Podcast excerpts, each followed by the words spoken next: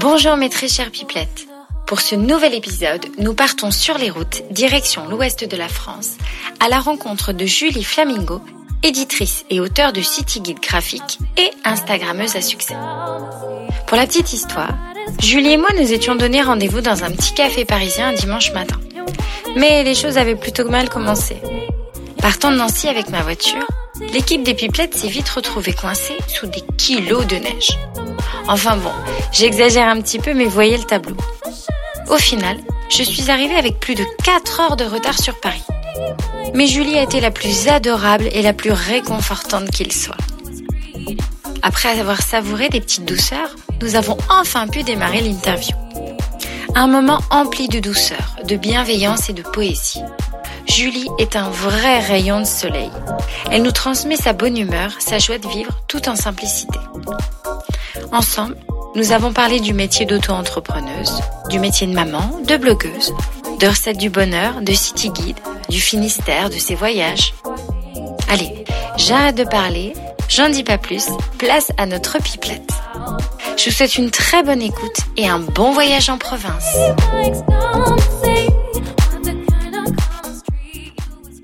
Bonjour Julie. Bonjour Julie. Quel bonheur de te rencontrer.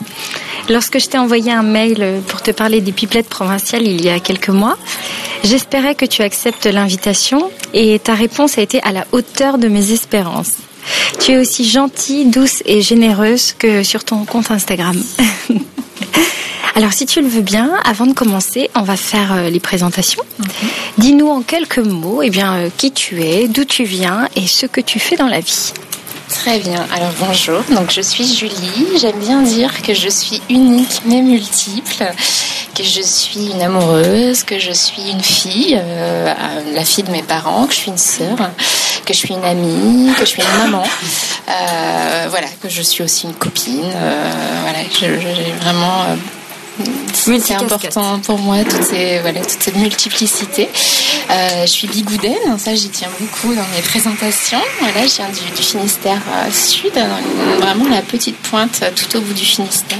Je suis très attachée à ces racines-là, avec une grand-mère bigoudaine qui portait la coiffe, un papy marin-pêcheur.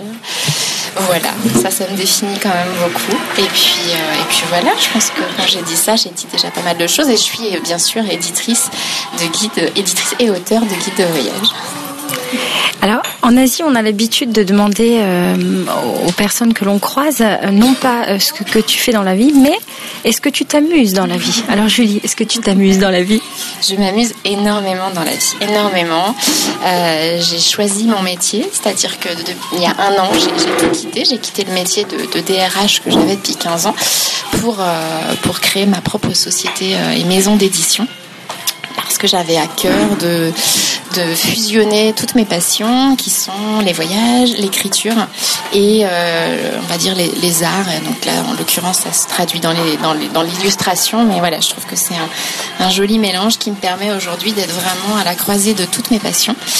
Et, euh, je m'amuse beaucoup. Et effectivement, euh, c'est rigolo le, la petite anecdote sur que fais-tu dans la vie parce que c'est vrai que c'est très français. Et je m'en suis aperçue à une époque où je sortais de mes études et où j'étais au chômage et où à chaque fois qu'il fallait se présenter, euh, les gens me disaient que fais-tu dans la vie Et c'était quelque chose qui me traumatisait parce que du coup, bah, j'avais l'impression d'être définie par mon chômage et c'était horrible. Et ma petite sœur habitait euh, en Espagne et j'allais souvent la voir et en Espagne, personne ne me posait jamais cette question. Et je me suis promis de ne plus jamais la poser à qui que ce soit et je, vraiment, c'est une question que je ne pose jamais. Que fais-tu dans la vie Alors, on va faire un, un bond en arrière de quelques petites années. Euh, quelle pipelette étais-tu à l'école alors, quelle pipelette j'étais? Alors, euh, je pense que j'étais sage et pipelette, effectivement. Mhm. euh, j'étais une enfant, voilà, plutôt sage, mais il m'est arrivé une fois avec un prof de physique, je crois, au collège, d'avoir sur mon bulletin Julie a la langue bien pendue. ma maman avait vu ça et elle était allée voir le professeur et elle lui avait dit mais c'est horrible cette expression. Est-ce que vous pouvez changer? Je veux pas de ça sur le bulletin de Julie. Voilà, donc je pense que j'étais une bonne pipette. Une belle pipette. Moi aussi ça peut te rassurer, moi aussi. Hein je crois que c'est les Julie, c'est les vraies pipelettes. Elles aiment parler. Est-ce que tu avais des rêves? Oui, j'avais plein de rêves. J'avais plein de rêves. J'ai des parents artistes, donc assez fantasques, et je pense qu'ils m'ont appris à, rêver. Et est-ce que j'avais des rêves? Ouais, j'en avais plein. J'étais éprise de lecture, de cinéma, et tout ça, ça m'a ça m'a bercé en fait. Euh, après, j'aurais du mal à dire quel rêve j'avais comme ça. Je savais quel métier je voulais faire, ce genre de choses, mais euh, voilà, je, pense que j'étais une petite fille très rêveuse qui s'inventait tout un tas de mondes et qui jouait à ces mondes-là en fait. Est-ce que tu imaginais euh, la vie que tu as aujourd'hui? Pas du tout. Non, je, non, non, je m'imaginais pas. Euh, je, savais quand même, je pense au fond de moi que je, je serais maman. Je sais pas, j'avais ce truc là au fond de moi. J'ai quand même toujours su que je voulais des enfants. Euh, mais voilà, j'avais pas projeté d'autres choses. Je crois pas. Je n'avais pas d'attente sur ma vie. Euh, sur ta vie. Non. Alors aujourd'hui, en fin 2017, tu es l'auteur de magnifiques city guides qui sont des vrais petits bijoux que l'on peut utiliser en tant que guide touristique, mais également que l'on peut utiliser comme euh, décoration. Ça peut faire de magnifiques tableaux euh, dans une chambre ou dans un salon. Et en parallèle, euh, tu partages sur ton compte Instagram ton univers, ta, belle, ta belle famille, tes coups de cœur, tes bonnes adresses. Alors moi, j'aimerais te demander, c'est quoi ta recette du bonheur? Alors ma recette du bonheur, je pense que c'est de pas avoir de recette justement.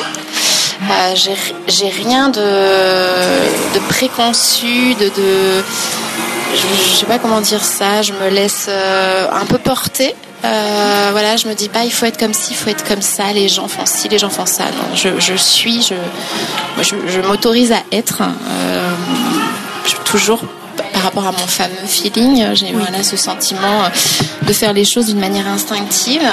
Et, euh, et je pense par contre profondément que pour être heureux, euh, j'ai le sentiment euh, que ça passe par les autres. Euh, et que c'est important d'aimer l'autre et que ça donne beaucoup de bonheur une fois qu'on s'ouvre aux autres. Et voilà d'être dans un sentiment hein, que j'entretiens beaucoup depuis quelques années. Ça n'a pas toujours été le cas mais je l'ai beaucoup développé notamment dans mon métier de, RH le sentiment de gratitude et de bienveillance euh, et, ça permet quand même euh, euh, de changer le prisme de, son regard et de voir quand même ce fameux verre toujours plutôt rempli que vide. Je pense que ça aide beaucoup à, accéder au bonheur. Vraiment, j'en suis intimement persuadée. Mm. Et est-ce que c'est difficile de concilier sa vie de femme, de maman et de chef d'entreprise? Il y a des jours où c'est pas simple, parce que quand même, euh, euh, même si j'avais quand même une très bonne connaissance de l'entrepreneuriat, parce qu'en tant que toujours, j'ai beaucoup recruté d'anciens euh, entrepreneurs qui en avaient marre et qui voulaient voilà revenir à une vie de salarié. Je connaissais tous les écueils de l'entrepreneuriat. Et pour autant, quand j'ai vécu mon propre entrepreneuriat, euh, j'avais pas la conscience que j'allais autant me faire happer par le temps. Euh, j'avais l'impression en partant de mon travail que j'allais pouvoir passer beaucoup plus de temps avec mes enfants, euh, être beaucoup plus présente. Et en fait, je, je m'aperçois quand même que globalement, je suis très présente pour mes enfants, mais je le suis aussi physiquement, mais pas toujours dans un temps de présence optimum, de qualité, de, de, de, présence active. alors je m'impose des règles. Par exemple, je vais les chercher tous les jours à la sortie de l'école ça c'est très important pour moi. Euh, une fois de temps en temps, ils vont à la garderie parce que mon, premier ange aime beaucoup la garderie. D'accord. Donc ils ont droit de cette petite Madeleine, voilà, de temps en temps. Mais c'est important pour moi d'aller chercher à 4h30 et de prendre vraiment une heure avec eux pour qu'ils me racontent leur journée. On prend le goûter, on va dans une petite boulangerie, ils choisissent leur pâtisserie, on se pose un jour et après on rentre à la maison tranquillement. Et ça, c'est vraiment une heure où je me dédie vraiment à mes enfants. Et puis quand je rentre, bah, je me remets à travailler. Mais dans mon esprit, j'avais pas effectivement noté euh, bah, que le soir j'allais travailler, que les week-ends j'allais travailler. C'est quelque chose que j'avais pas mesuré. Mais euh, donc ça c'est parfois quand même compliqué. Là je viens de passer deux mois en temps de présence très important euh, à Paris, oui. en, aller-retour et donc du coup j'ai été quand même éloignée physiquement de ma famille. Ça je l'avais mesuré mais, mais, mais pas forcément voilà j'avais pas forcément conscience que j'allais passer autant de temps à Paris. Mais je, c'est des choses, c'est des choix que j'ai faits, donc j'assume et je suis jamais dans le regret. J'assume toujours énormément tout ce que je fais. Toujours, j'assume vraiment à 100% chaque choix que je fais.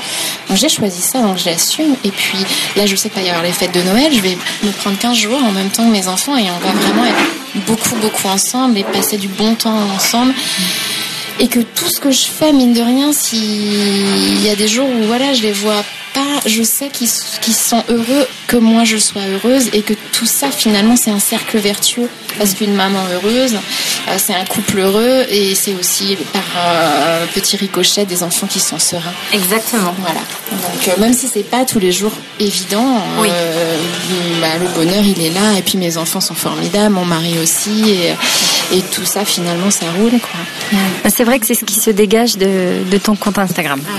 Ça, ça déborde de, de, bah, déjà de douceur, tu avais dit de poésie et on, vous êtes une famille qui, qui fait envie un petit peu un petit modèle. Euh, oui, oui, je trouve. Quand on me dit ça, ça me fait très plaisir. Après, je tiens vraiment à dire que c'est pas une, c'est pas une vitrine. Voilà, je, je ne surjoue pas ma vie. Après, j'ai aucune envie de mettre de trop d'intime. Euh, voilà, je, ne vais pas aller parler de mes états d'âme sur Instagram. Je trouve que ça, ça me concerne et que j'ai mes amis, ma famille pour ça.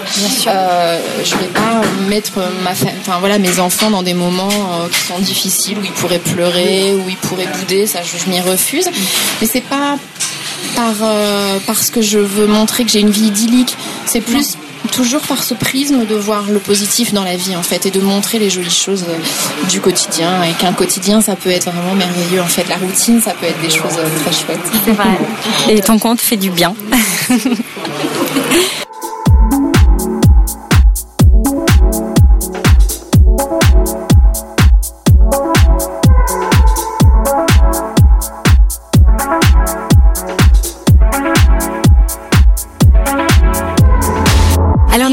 la deuxième partie de notre interview. On va parler province. Tu habites donc à Nantes, on l'a dit tout à l'heure. Euh, tu as l'air vraiment de, très bien t'y sentir. Euh, qu'est-ce qui te plaît autant dans cette ville? Alors, ça fait faire, je pense, 13 ans. Oui, 13, 13 ans, je pense que j'habite à Nantes. Euh, j'ai habité à Rennes avant avec mon amoureux et puis j'ai parcouru du pays. J'ai aussi habité au Mexique, en Irlande, euh, voilà, vraiment, au Havre où je faisais mes études quand j'étais quand j'étais plus jeune. Euh, donc j'ai quand même voilà vécu pas mal dans, dans pas mal d'endroits avant de me poser à Nantes. Et Nantes, c'est un peu la ville qui nous a réunis, où on a posé nos valises de manière définitive, parce que mon, amoureux est aussi un grand voyageur. D'accord. pourquoi? Parce que je pense que c'est une situation déjà idéale entre mes attaches, moi je suis très attachée, euh, j'en parlais au début, à ma, région, à, ma Bretagne, à mon Finistère. C'est à 2h30 de mon Finistère et en même temps c'est à 2h de Nantes en train. Euh, il y a un aéroport international, donc euh, je peux quand même m'évader très rapidement. Donc ça a vraiment été une, un endroit où c'était ni trop petit ni trop grand. En même temps, c'était très culturel, très libre. Il y a du travail. Voilà, moi, je, parlais de mon métier. Je travaille dans les nouvelles. Enfin, je travaillais dans les dans toutes les nouvelles les nouvelles communications, les nouvelles technologies de l'information. Et c'est un, un, milieu qui est très actif à Nantes et où du coup tous les deux, mon amoureux et moi, on a trouvé du travail. Et voilà. Et euh, pour la petite anecdote, euh, ce qui m'attache aussi beaucoup beaucoup à Nantes, c'est que le jour où j'accouchais, c'est-à-dire en pleine contraction, euh, une agence immobilière nous a appelé, nous a dit c'est bon pour la maison que vous avez visitée, il faut vite venir signer le compromis. Ah, et donc, la maternité m'a laissé sortir. Je me souviens avoir euh, vraiment signé avec euh, vraiment le ventre mais hyper crispé. On a signé et Ange est arrivé peut-être 4 heures et je me suis dit mon petit oisillon a trouvé son nid et voilà, je suis très attachée à cette maison parce qu'il y a cette anecdote et euh, ah, je comprends. Et, euh, et voilà, je, je, je, me vois. Et puis cette maison, quand on l'a visitée, on s'est vu aussi euh, dérouler toute notre vie, nos enfants grandir, faire leurs études, les pièces évoluer. Enfin, je sais pas, il y a un petit film en accéléré qui s'est passé autant pour moi que pour Frédéric. Et voilà, et cette maison, du coup, il y a un attachement qui est très fort. Et pour l'instant, voilà, on, on, projette en tout cas beaucoup de choses futures dans cette ville. Tant mieux. Je vous le souhaite.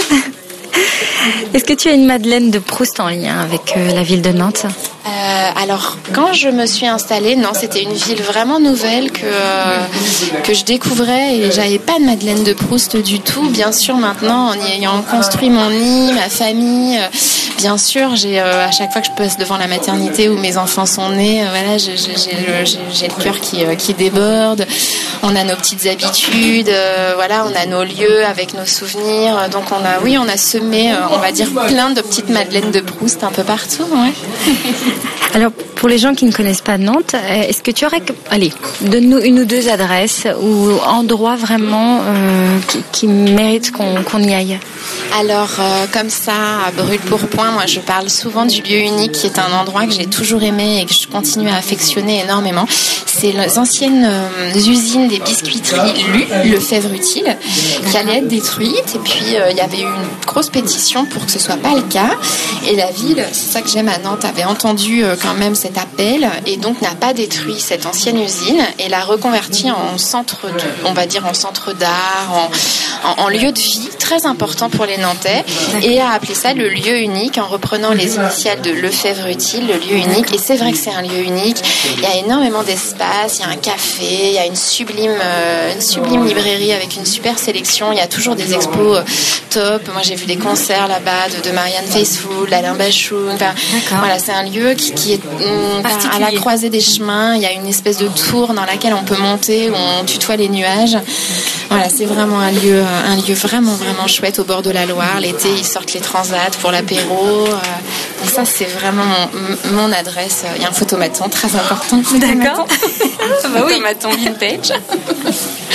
Et deuxième petite adresse, euh, euh, je dirais le parc des Oblettes, qui est un parc euh, caché où on emmène nos enfants. C'est un, parc à flanc de colline et il y a des constructions dans les arbres. Et moi, ça me rappelle Max et les Maxi Monstres. Ah, voilà, la maison, je sais pas, le côté complètement onirique comme ça. Et j'adore emmener mes enfants là-bas. Et mes enfants adorent y aller. Bah, merci pour ces petits lieux. Est-ce que tu trouves une différence culturelle, je dirais même sociale, on va pousser jusque-là, entre Paris et les provinces? Enfin, la province alors quand même, j'aurais tendance à dire qu'avant c'était le cas. Il y a genre, euh, j'ai l'impression d'être très vieille quand dis ça, mais genre il y a, il y a 18 ans c'était quand même le cas. Et aujourd'hui, avec les réseaux sociaux, je trouve que ça s'est lissé. Il y a moins d'écart culturel parce que euh, avec des e-shops, on peut euh, s'acheter des, des, choses de créateurs, des, des, fringues, etc. Qu'avant on trouvait qu'à Paris, à Colette, etc. aujourd'hui quand même, il y a un phénomène où on n'est plus obligé de venir à Paris pour trouver le petit truc hyper pointu, voilà, d'un coup d'e-shop, euh, on a accès aux créateurs les plus pointus. Et du coup, la frontière est plus ténue, euh, je trouve qu'avant. Voilà, j'entends souvent dire que Nantes est un petit Paris, par exemple, où on parle aussi de Bordeaux en ces termes-là. Euh, et je pense que c'est effectivement, ouais, c'est le cas. Et puis en plus, les, voilà, c'est avec le TGV, là, les lignes grande vitesse, les frontières se réduisent encore plus. Euh, donc, euh, eh bien, un arrivage massif de Parisiens dans ces villes-là aussi, qui, ben oui, mais qui font que, ouais, que Paris arrive à Nantes, Paris arrive à, Bordeaux, et les frontières s'atténuent très clairement. Est-ce que tu penses qu'un jour on arrivera à être tous égaux entre Paris et la Provence, même au niveau du, travail, par exemple je sais pas. Euh, très égaux. Alors je sais pas, mais tu vois là, en ayant passé euh, deux mois quand même euh, quasiment plein à Paris à la recherche de mes adresses, j'ai quand même pu constater certaines choses et, euh, et, finalement je me dis c'est quand même chouette d'habiter en province. Alors égaux, tu vois, je sais pas si forcément le Parisien est sur un piédestal comme ça. Je me dis il subit quand même une violence quotidienne. Moi j'étais très choquée par exemple de voir une maman avec son bébé dans la rue dormir dehors la nuit. Il faisait moins un et j'ai trouvé que c'était d'une rare violence. J'avais rarement vu une scène de vie aussi cruelle. Et en fait, ça m'a fait prendre conscience qu'à Nantes, par exemple, j'ai jamais vu de maman avec son avec un bébé dehors euh, par un temps comme ça. C'est vrai. Donc j'ai l'impression que que Paris, on est vraiment dans des, dans des extrêmes, autant dans des choses très fastueuses, un raffinement qui est dingue, euh, mais en même temps dans des choses hyper violentes. Et, euh, et, que pareil en province, du coup, il y a moins cette notion d'extrémité. Voilà, donc je sais pas si un jour je souhaite aux provinces euh, bah, d'avoir ce côté oui. aussi, on va dire, aussi important entre l'extrême richesse et l'extrême pauvreté. voilà, je, ça se ressent peut-être moins même à Bordeaux, qui est une ville très bourgeoise. j'ai pas ressenti ça. Alors peut-être que Bordeaux a tendance à peut-être aussi cacher un peu plus la pauvreté. Je sais pas. C'est des questions que j'aime et je, je l'ai moins ressenti en tout cas cette violence-là. Est-ce que tu aurais une définition du provincial type? Comment tu le vois le parisien, le provincial d'aujourd'hui? Comment je le vois? Alors, euh, je rigolais souvent parce que je suis bigoudaine, donc euh, autant dire que voilà, je, je me marrais souvent. Il y a, mais plus aujourd'hui. Euh, il y a 15 ans, quand tu viens d'où, je disais, tu sais, de cet endroit où il n'y a pas l'électricité, on est obligé de pédaler pour avoir accès à l'électricité. Voilà, mais ça, je le faisais souvent. C'était ma blague un peu récurrente. Aujourd'hui, je ne la fais plus cette blague. Je, je les gens, non, c'est pareil. Ça s'est lissé et il n'y a plus, il y a plus cette notion quand même euh, du, provincial hyper pecno. Euh, voilà, les mentalités ont quand même vachement évolué. Donc, donc j'ai pas nécessairement de, définition type. Je dirais que quand même globalement dans les villes, les, pas à la campagne profonde, mais dans les villes de Nantes, de Bordeaux, de Lyon, euh, de Marseille, etc., que finalement c'est quand même beaucoup de gens qui ont accès un peu aux mêmes choses qu'un Parisien, qui, vont voyager, qui, qui, aiment la culture dans une ville, qui aiment bien manger. Enfin, voilà, je trouve que tout ça c'est lissé, donc il n'y a pas de définition pour moi type. Bien. Est-ce que tu as, un cliché sur la province qui te fait marrer? Un cliché sur la province en général? Non, j'ai pas. Euh, non, j'ai pas. J'ai pas parce que j'ai jamais vécu à Paris. Donc j'ai toujours été moi-même une provinciale, mais je me suis jamais considérée non plus euh, comme quelqu'un de extrêmement euh, marginal. Ouais, c'est ça. arriéré. c'est ça.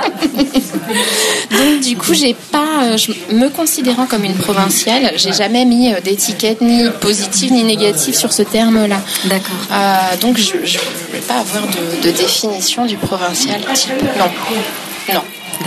Et puis c'est pareil, c'est tellement riche qu'on aille dans le sud de la France ou dans, ma Bretagne, les gens n'ont pas du tout la même mentalité. Donc finalement, j'aurais plutôt tendance à parler euh, des régions que finalement euh, de la province, euh, parce que culturellement, pour le coup, il y a vraiment des grandes différences, qu'on soit dans le sud de la France, dans l'ouest, dans le nord. c'est plus des, des différences culturelles géographiques que le côté Paris-Province, je trouve. Alors pour notre dernière question, c'est passé vite déjà. Oui. On va faire un bond dans le futur, petit futur. On va avancer de 10 ans. Euh, où es-tu? Que fais-tu? Qu'est-ce qu'on peut te souhaiter pour l'avenir? Qu'est-ce qu'on peut me souhaiter? Ben, J'espère que je serai toujours à Nantes parce que j'ai vraiment ce souhait de, voilà, de vivre à Nantes avec ma famille. Euh, donc toujours à Nantes et euh, avec toujours ma société d'édition. Et là, j'espère que dans 10 ans, j'aurai déjà plein de destinations et que je serai partie peut-être un petit peu faire des guides, des city guides sur la Californie, sur, je sais pas, des destinations ouais, que j'ai déjà visité. Et, euh, je me dis peut-être euh, le Canada, euh, voilà des choses, des choses, ouais, des horizons encore plus lointains qu'aujourd'hui. déjà, ouais, plein de jolis petits, petits guides. aller dans dans dix ans, je sais pas, déjà au moins une cinquantaine de Ça serait merveilleux. Ça serait chouette. Et puis peut-être, ouais, j'ai d'autres projets. J'ai vraiment des vrais projets d'édition. Donc peut-être au-delà de, des city guides, peut-être des livres, des romans euh, voilà, mais en tout cas, une vie épanouie euh, professionnellement. Je me, souhaite voilà, de, de, garder cette liberté que j'ai choisie il y a un an et, euh, de toujours m'assumer et, voilà, et de continuer à m'épanouir, à prendre du plaisir et à, et à, être dans le respect de mes propres valeurs, hein, toujours. Merci beaucoup Julie. Alors moi je, vais te souhaiter euh, de continuer à faire ce que tu aimes, voilà, prendre du plaisir et puis euh, continuer de nous apporter du bonheur aussi, euh, voilà, via ton compte. et puis à très bientôt. Ben oui, à bientôt et puis ben, merci beaucoup de m'avoir laissé m'exprimer dans cette petite lucarne très fraîche et très agréable. merci beaucoup Julie. merci à toi. S'achève ce nouvel épisode des Pipelettes provinciales. J'espère qu'il vous a plu. Pour retrouver l'univers de Julie Flamingo, rendez-vous sur julieflamingo.bigcartel.com et sur Instagram. Merci à Thomas Baraman pour le montage son et au groupe Maze Gold pour les excellentes musiques qui à chaque épisode me donnent envie de bouger. Je vous donne rendez-vous dans 15 jours pour un nouvel épisode avec une pipelette 100% nature. À très bientôt. Salut.